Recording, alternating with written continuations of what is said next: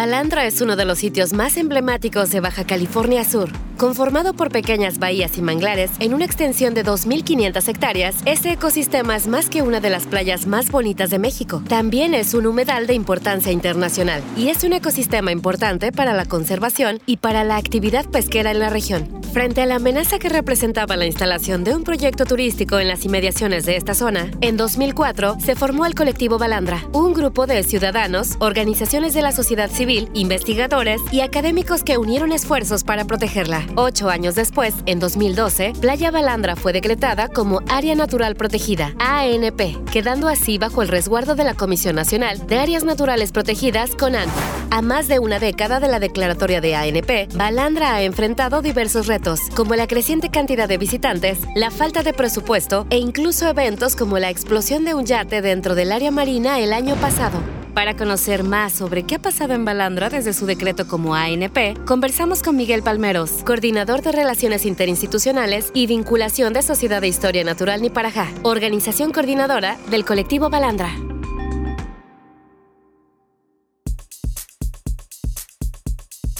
Hola Miguel, muchas gracias por acompañarnos en este episodio de Para luego es tarde. Antes de irnos al tema de Balandra, ¿nos podrías platicar cómo es el proceso después de que un área es decretada como área natural protegida? Pues mira, antes de, hablar del proceso de qué sigue después de decretar un área, creo que es importante mencionar que las áreas naturales protegidas son un instrumento de política ambiental que básicamente sirven para ordenar las actividades en los territorios. Y aunque pueden ser o no buenas, realmente son de los instrumentos de política ambiental, en el caso de México, más efectivos. Tengan o no presupuesto, tengan o no personal, pero han sido de los más efectivos. Después de que se decreta una área natural protegida, que bueno, también para decir cómo, cómo se decreta, previo a un decreto tiene que haber un estudio previo justificativo, se publica eh, un aviso en el diario oficial diciendo que el gobierno tiene la intención de decretar un área natural protegida y después de algún tiempo de, la gente tiene tiempo para poder revisar ese estudio, reciben comentarios y se publica el decreto de creación, que es un decreto firmado por el, presidente, donde se informa de la creación de una área natural protegida. Ahí viene obviamente la categoría, porque hay varias categorías de áreas naturales protegidas, cómo se llama, en qué municipio está ubicado y en qué estado, y viene como las características muy generales de por qué se está decretando esa zona. Y eh, muy importante es como el límite del, del, área natural protegida, ¿no? Así como la superficie que abarca, ¿no? Cuántas hectáreas y también los límites, que son súper importantes porque como, como mencionamos, pues es un instrumento de ordenamiento territorial. Los límites son importantísimos. O sea, es decir, hasta aquí es el área natural protegida o allá ya no es área natural. Entonces, después de que se publica, la autoridad responsable de la gestión de las áreas naturales protegidas, que es la Comisión Nacional de Áreas Naturales Protegidas, tiene primero, tiene que asignar a una persona para que sea director o directora del área natural protegida. Además de, la dirección, pues también tiene que proveer de personal. Todo el este, equipo, ¿no? Todo el equipo técnico que pueda, pues, trabajar en, en el área natural protegida. Y además también asignarle presupuesto, que es otro tema que platicaremos más adelante. Son a los que les llaman guardaparques. Guardaparques, sí. Guardaparques es, eh, no, no conozco muy bien la estructura, organigrama dentro de, de, CONAM, pero los guardaparques básicamente pues es la gente que está en campo y que lleva las acciones de inspección, de, monitoreo, restauración y, es como comúnmente pues a todo el mundo se le llama guardaparques, pero realmente no todos los puestos son guardaparques. Hay eh, personas que son eh, jefes de departamento o subdirectores o, subdirectoras, pero como en el común, pues sí le llaman guardaparques. Ah, es como el personal operativo que la gente ve en campo, es, es un guardaparque. Ok. Oye, perdón que te interrumpa. Sí. Eh, ¿Qué características tiene que tener un sitio para ser considerado como de importancia para crear como un área natural protegida? Es buenísima tu pregunta, Mónica. La ley dice que las áreas naturales protegidas se decretan en zonas que no han sido altamente modificadas, pero realmente, o sea, no han sido o están en proceso de modificación y que son relevantes por muchos aspectos. Por ejemplo, eh, pueden ser zonas donde hay especies endémicas, ¿no? especies que solo habitan en ese lugar, o zonas que tienen ecosistemas muy relevantes para ciertos procesos en la etapa de vida de las especies. Por ejemplo, los manglares. Los manglares donde los peces se reproducen y ahí dejan sus huevos. El ecosistema de manglares es muy importante para que puedan nacer esos huevos de esos peces que luego se van del manglar. Pero entonces como hay que proteger ese pedazo porque es un momento importante en la vida de esa especie. Entonces son especies, como les digo, endémicas o, sitios relevantes. También se usan para preservar la diversidad genética. Y además de la, de la parte eh, ambiental, que además una una cosa más es que también que provean servicios servicios ambientales de importancia para nosotros, ¿no? Por ejemplo, recreación, o sitios de cultura, o alimentación, o sitios de colecta de agua, por ejemplo. Son, son todos esos sitios que se consideran pues importantes para decretarlos como una área natural protegida. Y además también hay otros que uno diría, pues, ¿qué tiene que ver con una área natural protegida? También pueden ser zonas donde se llevan a cabo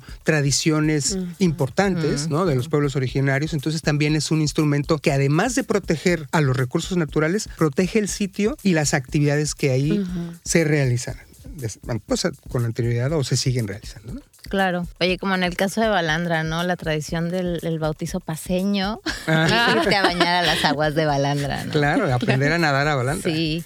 Oye, Miguel, y bueno, me imagino que dependiendo también un poquito este interrumpiéndote, eh, las categorías se determinan con base en estas características que mencionas, ¿no? Decir, ah, bueno, este es un ecosistema que, es, que sirve para esto, entonces vamos a poner esta categoría. ¿Es así? Exactamente, exactamente. Son, creo que son seis categorías actualmente de, área natural protegida y ese es un detalle muy importante porque todo el mundo cuando habla, habla de área natural protegida, todo el mundo le dice reserva. Reserva. la reserva. No, no, no. Reserva de la biosfera es una categoría. Parque Nacional es otra categoría. Santuario. Santuario, por ejemplo, son casi todas las playas tortugueras del país. Área de protección de flora y fauna como Balandra es otra categoría. Y justo es qué es lo que se va a proteger, qué actividades se llevan a cabo ahí. También la extensión importa mucho. Normalmente, las, por ejemplo, las reservas de la biosfera son muy grandes. Eh, los parques, la Laguna, ¿no? Sierra, Sierra Laguna, Vizcaíno, ¿no? Eh, Reviajigedo son zonas muy, muy grandes. Y también como es... Eh, tiene que ver con qué actividades se están realizando y qué actividades se van a promover que se realicen. Por ah, ejemplo, los parques nacionales son zonas eh, generalmente de mucho uso turístico. ¿no? O sea, el Parque Nacional Zona Marina del Archipiélago del Espíritu Santo, por ejemplo, es uso turístico, aunque hay pesca también. Loreto, eh, Cabo Pulmo. Cabo, Pulmo, exacto. Son zonas que, además van a permitir que se sigan desarrollando esas, esas actividades. Y, también, eh, pues tiene como ciertas especificaciones. Pero sí, justo depende como de la extensión de lo que se quiere proteger. Y para nada más continuar que sigue después del decreto, este, ya que se publica y se asigna a la persona que es director, directora y, presupuesto, eh, la autoridad, aquí hay un detalle súper importante, tiene, bueno, la ley dice que tiene un año para elaborar y publicar los programas de manejo. ¿Un año? Ah. Un año. No. ¿Y, qué ha pasado? ¿Cómo ¿Qué ha pasado? ¿Qué ha pasado? Bueno, los programas de manejo, nada más para explicar, pues son como, la CONAM dice que son como su instrumento rector. Básicamente, el programa de manejo es un instrumento de planeación. Le dice a la autoridad o sea, cuáles son los objetivos y las metas del área protegida y qué tienen que hacer para cumplir esos objetivos y metas. Y además hay eh, dos aspectos súper relevantes. Una sección de zonificación, como les digo, la, superficie y el polígono es bien importante. ¿Qué zonas vamos a proteger? Hay dos categorías principales, zonas núcleo, que son como de mucha protección, y zonas de amortiguamiento, donde se permiten actividades recreativas, turísticas y, de otro tipo, y pesca y, de otro tipo. Y que eh, marca las reglas, qué se puede hacer, dónde se puede hacer y cómo se puede hacer. Entonces, los programas de manejo son, es el instrumento de planeación para la administración que diga esto es lo que tenemos que hacer. Digamos que, el, que es el que hace realidad esta protección. Exactamente. es, eh, lo dijiste perfectamente, Jess. El decreto es una cosa súper importante, digo, es el paso uno. Si no hay paso uno, no viene nada después. Pero el programa de manejo es básico. Sin un programa de manejo, la autoridad está ciega. No sabe qué hacer. Porque no hay. O sea, si el decreto dice marca las zonas generales, zona núcleo, zona de amortiguamiento, qué actividades se pueden y no se pueden hacer, pero nada más. Lo demás es, pues, ¿cómo, ¿qué voy a trabajar? ¿Qué voy a hacer aquí? ¿Qué voy a promover? ¿Cómo voy a impulsar la conservación del sitio? Eso dice el programa de manejo. Y pues no hay muchas áreas naturales protegidas que tengan un programa de manejo. Ahorita actualmente tenemos 203 áreas naturales protegidas en el país. Creo que hay como 160 programas de manejo. No estoy muy seguro, luego les puedo pasar el dato. Entonces es muy poquito. Sí. sí. Y además el tiempo de elaboración de los programas de manejo es muchísimo. La ley dice un año. Sí, por eso es... El, programa de manejo de Balandra salió publicado muy rápido, tres años después de su decreto. Y eso fue muy rápido. Creo que el programa que de lo que conozco más rápido que ha salido es el de el Parque Nacional Revillagigedo. Y creo que salió un año y cachito, Cachito, después. Chito, o sea, ni, ni ese ni el más rápido cumplió con el plazo no, no. Exacto. este el plazo pues que dicta la ley, ¿no? Exacto. Oye, Miguel, y ahora sí hablando específicamente de Balandra, porque Balandra es una playa que muy popular entre los, los y las sudcalifornianas, pero pues de unos años para acá ya es popular a nivel internacional, ¿no? Para bien o para mal, es muy, muy conocida. Pues muchas personas todavía aún no saben que pues sí, sí es una playa, pero también es un área natural protegida. Creo que ya se va permeando cada vez más esta información por todas las restricciones que le han puesto. Pero hablando de Balandra, pues de una fuerte movilización que empezó pues en 2005, 2006 por posibles como amenazas, a, a- a- a- pues como alertas porque un, un promovente por ahí pretendía construir algunos proyectos y eso y se hablaba de un cierre de la playa. Entonces eso alertó a la comunidad y en, en 2012 se logra el decreto de área natural protegida, ¿no? Bajo esta categoría que mencionabas de Área de protección de área de flora y fauna. protección de, de- de flora y fauna. Se logra el decreto en 2012. Cuéntanos qué ha pasado desde entonces. O sea, justo ahorita contabas que pues tres años después este, se viene el programa de manejo, pero realmente podemos decir que está siendo efectivamente protegida más con lo que vimos el año pasado, este accidente que generó pues un derrame de combustible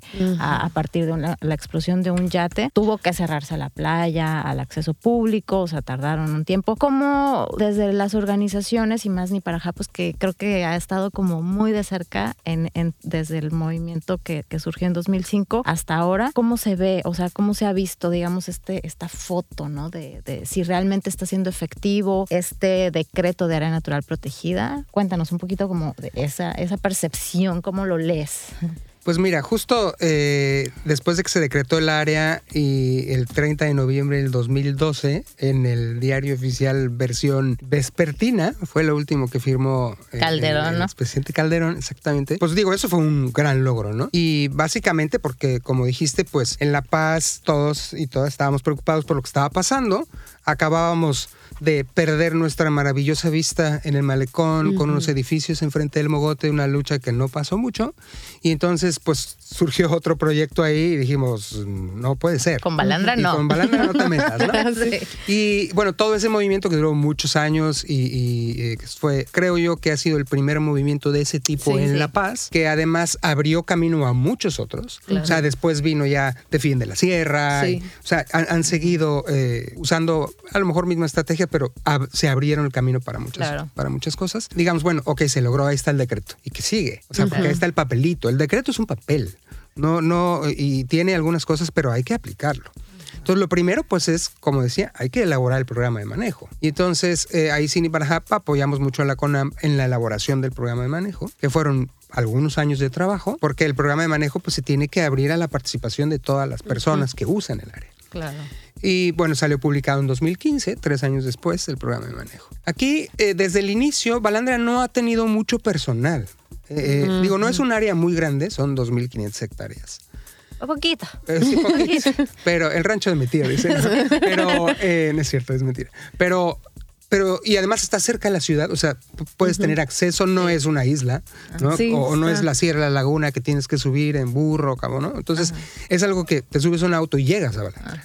Por lo menos para la parte terrestre. Claro, la parte marina, pues tienes que subirte a una embarcación y llegar. Pero no ha tenido mucho personal. Eh, al inicio solo eran dos, luego tres personas. Y aquí la situación también es del el, el presupuesto. Porque para, pues para trabajar en campo necesitas presupuesto.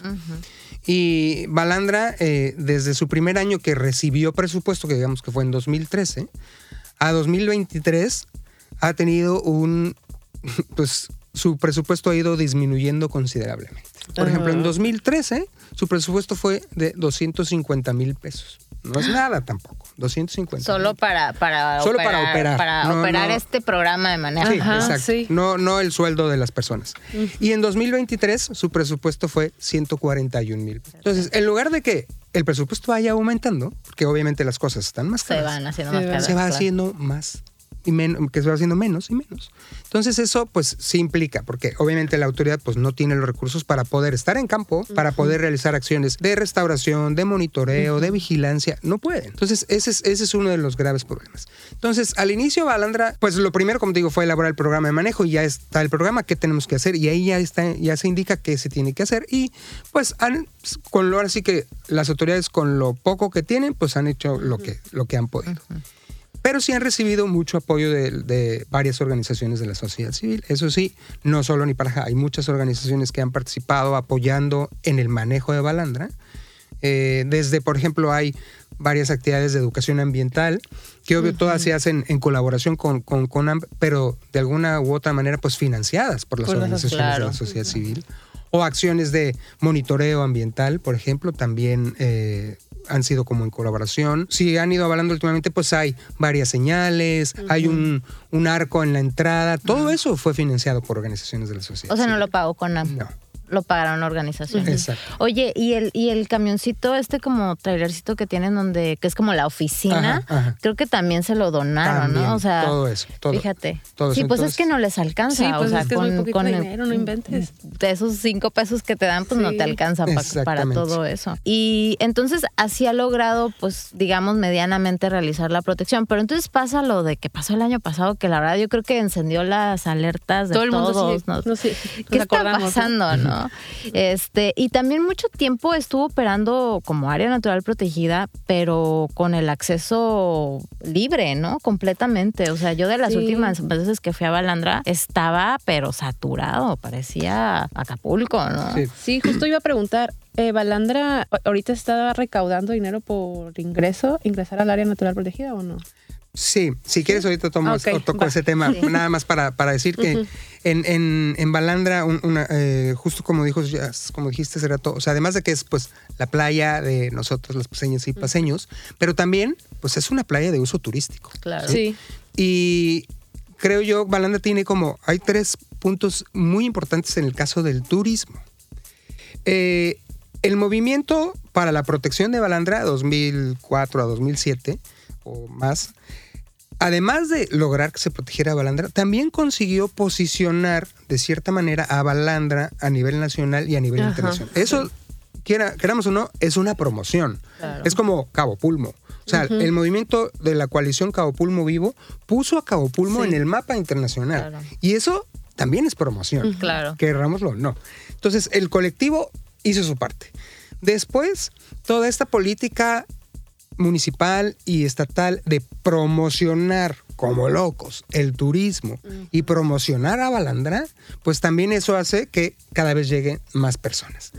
Y súmale que se nos atravesó una pandemia y que después de la pandemia muchas personas empezaron a cambiar su forma de, de vacacionar y de disfrutar esos espacios, es decir, ya no quiero ir a encerrarme en un hotel, quiero ir a espacios más prístinos, más al aire libre. Y entonces, pues las áreas naturales protegidas son en donde ha habido cada vez más personas. Entonces, súmale esas tres cosas y entonces, pues eso hace que cada vez lleguen más personas y más personas. Pues bueno, Balandra es, de, es pues, su principal actividad es turística. También hay pesca, un poco, hay algo de acuacultura, pero básicamente es el turismo. Y entonces es como, vengan, vengan, vengan, vengan, pero no hay una estrategia de qué voy a hacer con tanta gente. Y ahora qué hago con todos estos. Y además también hay que, no hay que olvidarnos, la CONAM es una institución que está para conservar los recursos naturales, no para manejar turistas. Claro. o sea, claro que el turismo es un problema o, hay que manejarlo de cierta manera, pero no es su responsabilidad, si queremos llamarlo así. Y entonces ahí es donde las otras autoridades municipales y estatales tienen que entrar.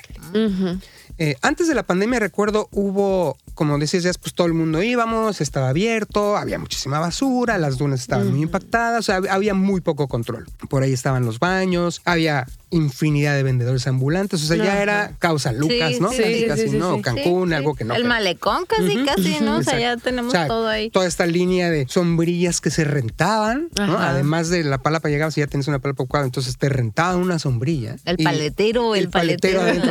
había dos, tres paleteros en el agua, ¿eh? Entonces, lo malo es que en, esa, en esos momentos no se llevaba una contabilidad de cuántas personas iban, pero sí en todo, en todo el año, pero sí en, momentos específicos. O sea, en, antes de la pandemia, estoy casi seguro que había temporada baja y temporada alta, ¿no?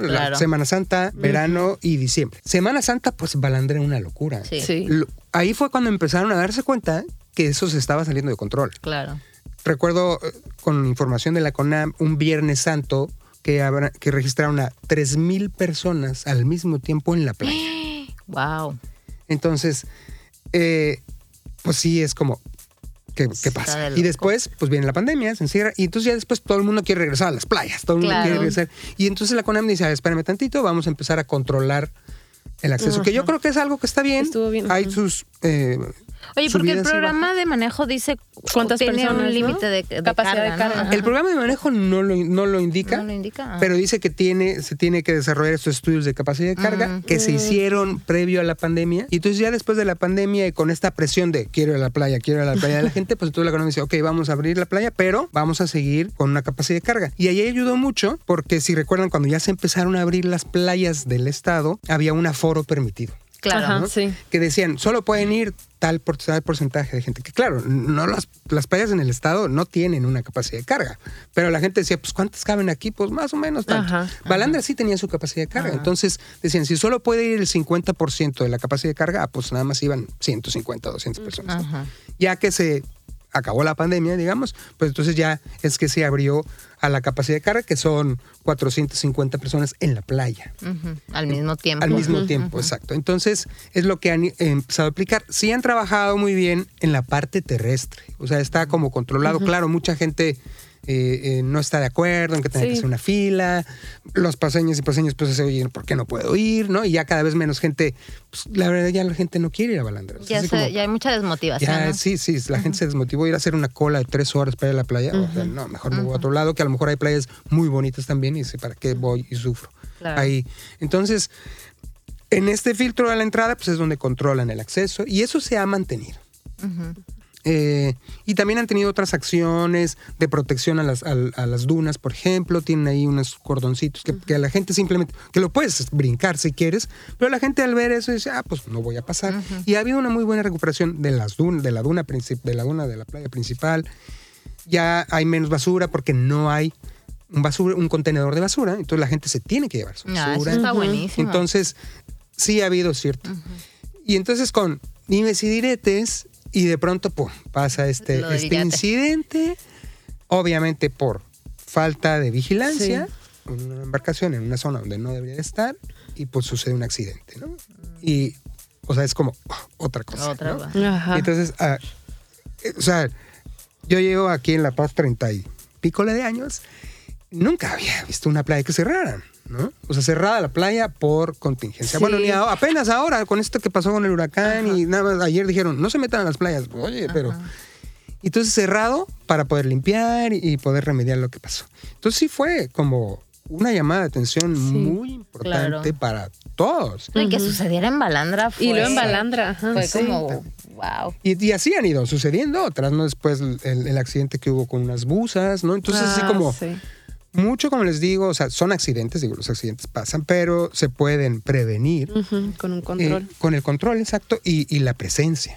O sea, como decía en la parte terrestre creo que está más o menos cubierto, pero en la parte marina, que también es muy importante, en Balandra siento yo que está como muy desprotegida. Les falta esa zona. Sí, o sea, ahí sí no hay control de cuánta gente llega, a qué horas llegan, a qué horas se van. La Oye, entrada de las pero- embarcaciones tampoco. No, ¿no? nada. Oye, pero y, y, y- y no tienen la protección 24 horas en la parte terrestre, ¿no? No, o sea, tampoco. tienen un horario totalmente de día y ya llega la noche y ya va, ¿no? También. Y esto pasó en la noche. Sí. Entonces, Mm, eh, hay necesidad entonces sí de mantener una vigilancia marina, al, de- al menos a lo To- mejor to- por, por totalmente. la noche. ¿no? Y ahí entendemos que la autoridad CONAP pues hace lo que puede con lo que tiene, Claro. pero creo que, o sea, no está sola. O sea, muchas organizaciones han, han apoyado y también pues, han ayudado en eh, financiando la vigilancia, pero pues el dinero no es, es, no es Sí. infinito, ¿no? O sea, Claro. también eh, es importante que otras instituciones participen. Y dentro, internamente los gobiernos es más sencillo que se puedan poner de acuerdo. Entonces, creo que yo ahí que sí, sí falta mucha gestión, Coordinación, en- coordinación y gestión entre las autoridades para que puedan hacer eso. O sea, está la Marina, está, está Fonmar, está, o sea, que, pueden llegar a algunos acuerdos para que haya, por ejemplo, presencia las 24 horas en la tierra o las 24 horas en el mar. O sea, yo creo que sí se puede, pero no se ha impulsado. ¿Hay falta de voluntad, consideras? O... Pues yo le diría falta de gestión. Mm. o sea, a, lo mejor voluntad hay, pero nadie dice, me voy a sentar, los voy a sentar en una mesa o las voy a sentar en una mesa y lo vamos a hacer. Nadie se quiere echar ahí la bolita, ¿no? No. Y ahí es como te digo, o sea, los gobiernos municipales y estatales promocionan turismo. Diciendo Baja California Sur es turístico. Vivimos, Baja California Sur vive de sus recursos naturales. Y el turismo viene a eso. Y entonces es como, yo he escuchado por ahí, si la, eh, eh, o sea, la naturaleza en Baja California Sur es como la gasolina del desarrollo, pues por lo menos échale aceitito al, auto, ¿no? O sea, ponle un peso. o sea, invierte en poder mejorar las condiciones. No solo tener carreteras y que el aeropuerto esté bien y un malecón bonito. O sea, hay otras cosas. Claro. ¿no? Sí. Entonces, eh, creo yo que ahí sí hace falta mucho, tanto municipal y estatal, que volteen y digan, ok, vamos a, ¿qué necesitas? No, pues en Balán necesito cinco guardaparques, tres pan, pues vamos a ver cómo lo conseguimos. Claro. Y entonces ya sentarse y yo creo que sí se puede, o sea, no no no es tan tan complicado. Y nos conviene, o sea, nos conviene porque es asegurar pues uno de los sitios que pues son parte de nuestra identidad como paseños y paseñas y que también a nivel internacional nos da mucho mucho empuje, ¿no? Sí, y también a los usuarios entender que no se hay lugares donde no se puede, ¿no? Una embarcación no puedes estar así a dos metros de la orilla, por así decirlo, ¿no? Casi casi. O sea, entender también que, que hay maneras de dónde se puede hacer, ¿no? Quizás no puedes estar ahí, pero puedes estar en otra playa. Eh, hablando de la embarcación, ¿no? Igual con otras actividades. Eso, eso que dices es muy importante porque también la parte de los usuarios es muy importante. O sea, es muy difícil ordenar a la gente. Si te dicen, por aquí no puedes pasar, ah, pues voy a pasar.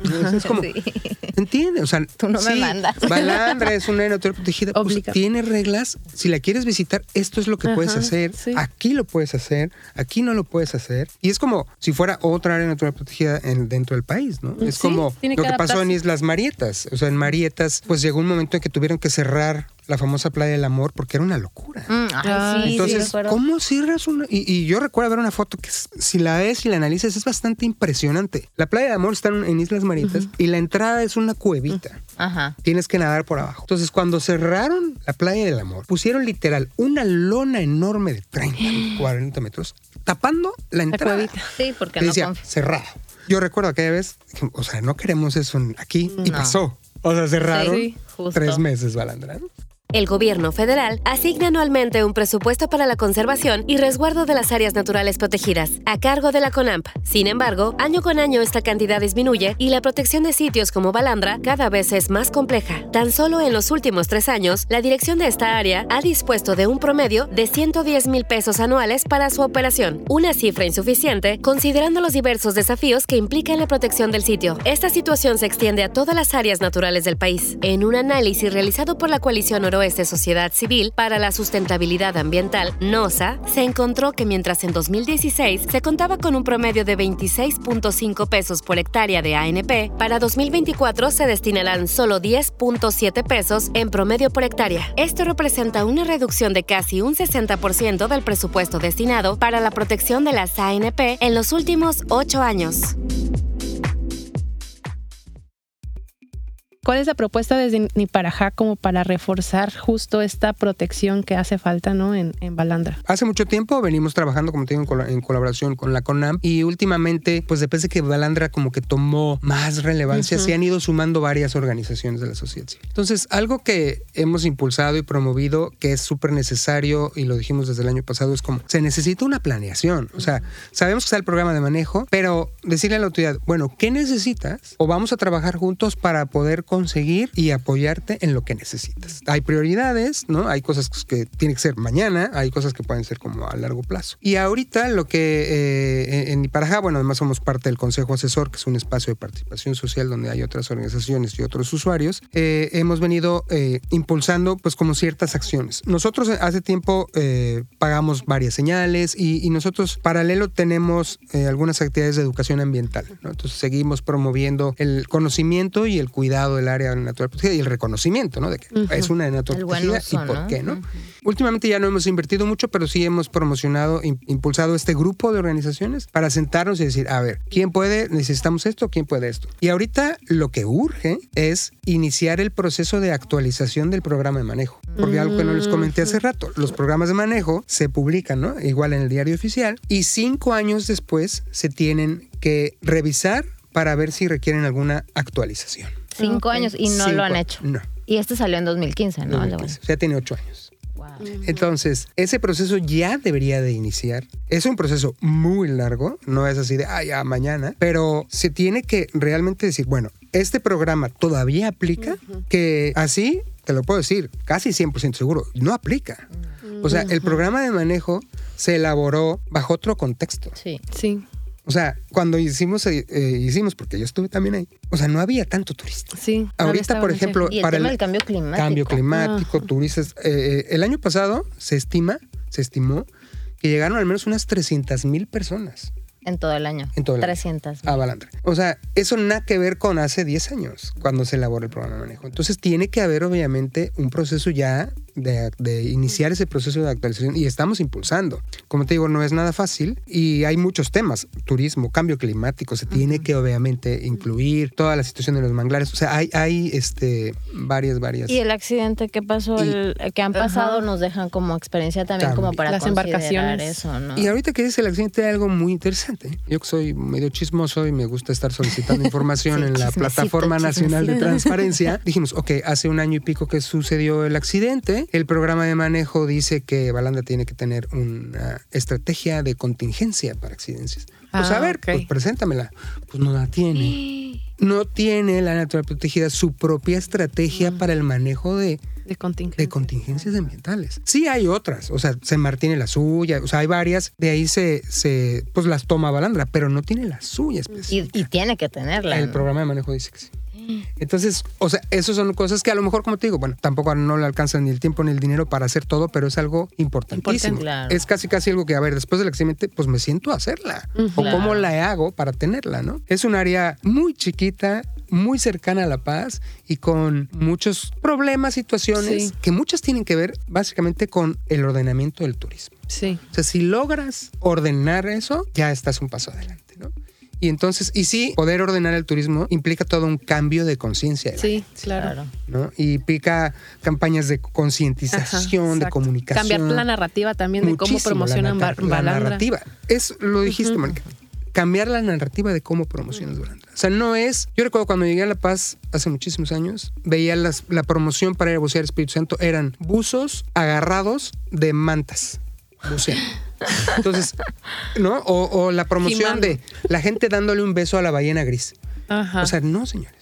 Sí, exacto. O sea, ahorita la gente viene y dice, ah, yo vi esa foto, yo quiero besar la ballena Claro. gris. No, ni se acercó a la panga, lo siento, señor, ¿no? O quiero subirme una manta. O sea, está prohibido. ¿no? Entonces, es como, ¿cómo voy a promocionar las cosas? ¿no? Entonces, es, es- a mí me gustaría ver un anuncio de promoción turística del municipio de La Paz con Balandra y que diga, es una Natural protegida. o sea, no puedes hacer esto, o visita tal, o tienes que pagar tu brazalete. Y respondo un poquito Ah, sí. a, a la, a la pregunta de hace rato. Sí, Balandra, como todas las áreas naturales protegidas, tiene eh, la gente que, que visita, pues tiene que hacer un pago. Se llama pago por gozo y disfrute de los recursos naturales. Que los locales no pagamos, pero los visitantes sí tienen que pagar.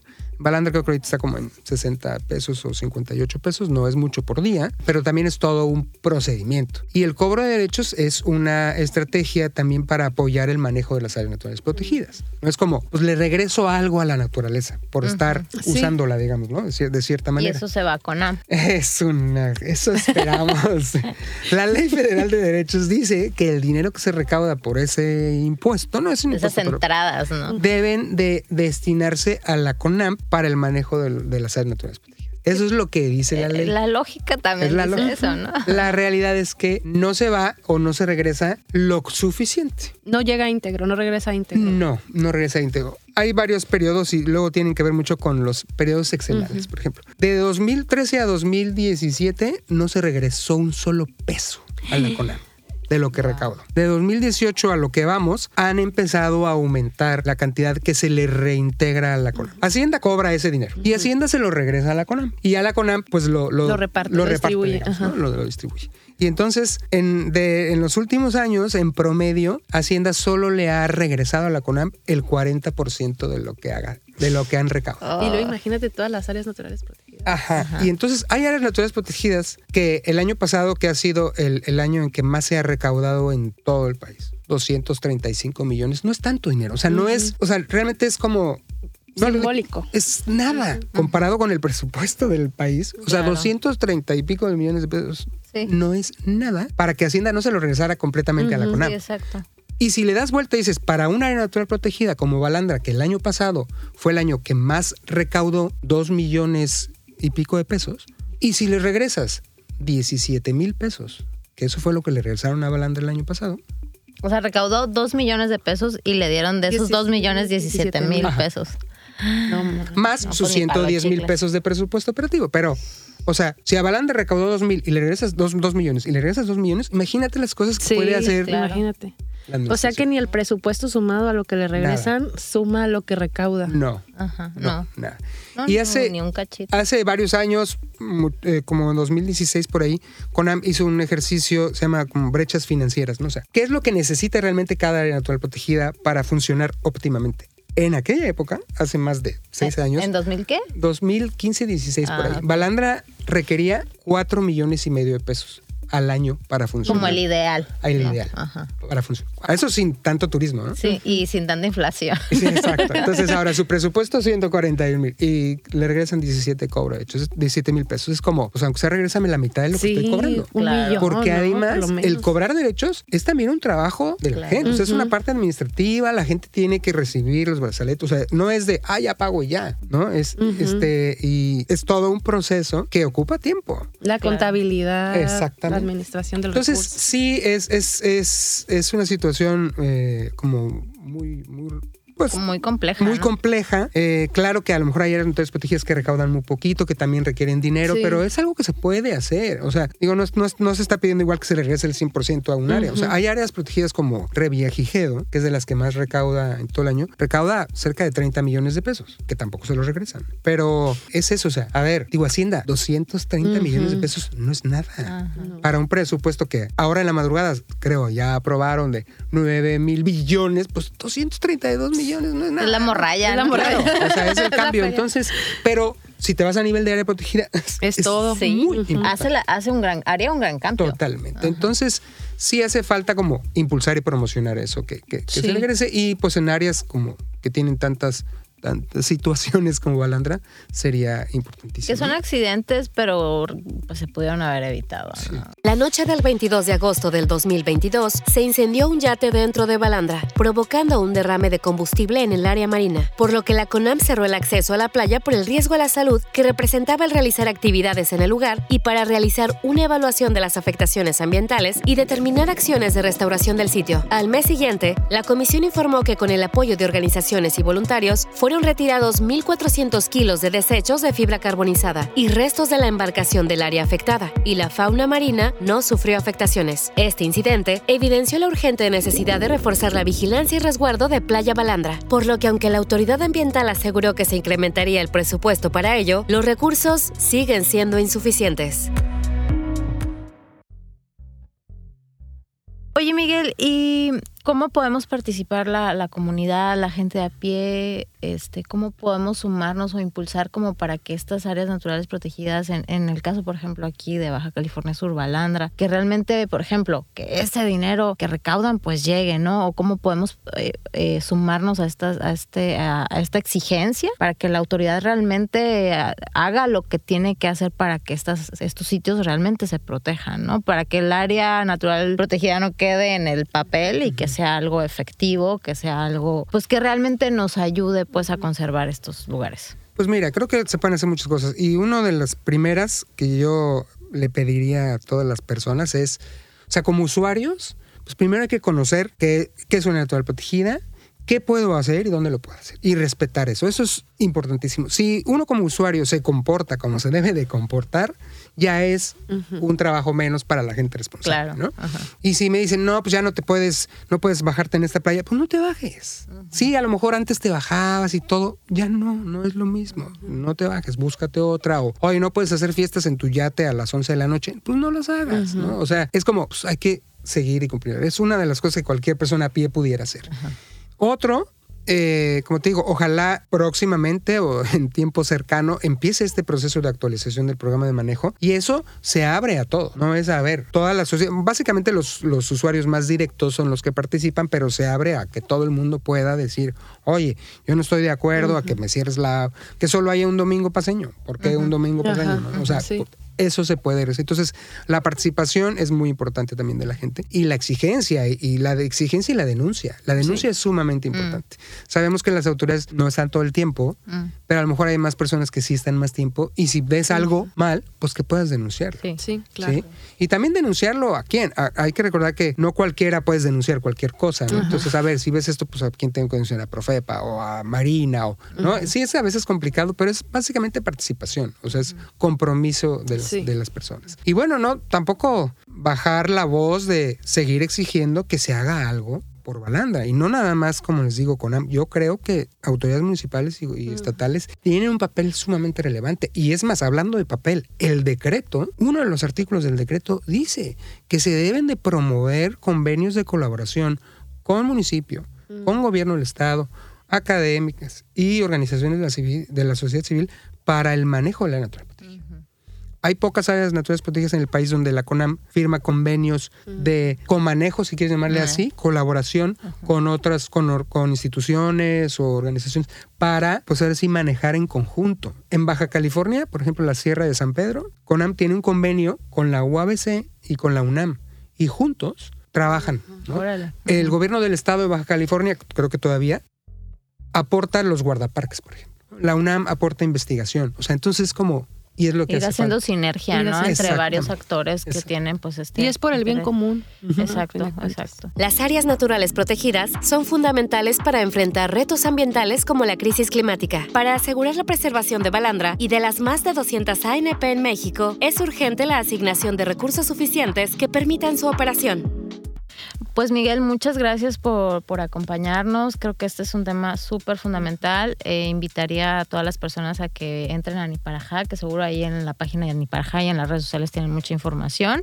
Y pues no sé, algo más que quieras como añadirnos, Pues comentarnos. agradar- eh, agradecerles la, la invitación eh, y pues nada más decirle a la gente, yo sé, a veces es como, "Ay, ¿por qué tengo que hacer una cola o por qué tengo que comportarme? O comprar el brazalete, O comprar ¿no? el brazalete. Sí, aquí los que vivimos en La Paz pues no tienen que comprar su brazalete para ir a Balandra, pero si van a Sierra de la Laguna, sí tienen que comprar su brazalete. Ni modo, es, es- se tiene que hacer y pues visitar los sitios, disfrutarlos, cuidarlos, Cuidarlos. ¿no? Ahora sí que dejarlos, si quieren, como mejor que como lo encontré. Y, y aunque parezca o no decir, ah, pues, es un popote que dejo aquí tirado o una basura, pues así lo dice un millón de personas y entonces ya son un millón de bolsas. Entonces sí es importante cuidar, ¿no? La, la naturaleza y creo que ahorita mucho más que Claro. Sí. nunca, ¿no? claro.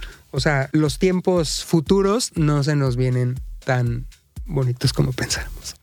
Así es. Bien, pues muchas gracias, Miguel. Gracias Muchas gracias. El SEMDA promueve y defiende el derecho a un medio ambiente sano en México, con un enfoque multidisciplinario y colectivo para la protección de las personas y el patrimonio natural. Visita nuestra página www.semda.org.mx y sigue nuestras redes sociales arroba SEMDA para conocer más sobre este tema y otras problemáticas ambientales en México.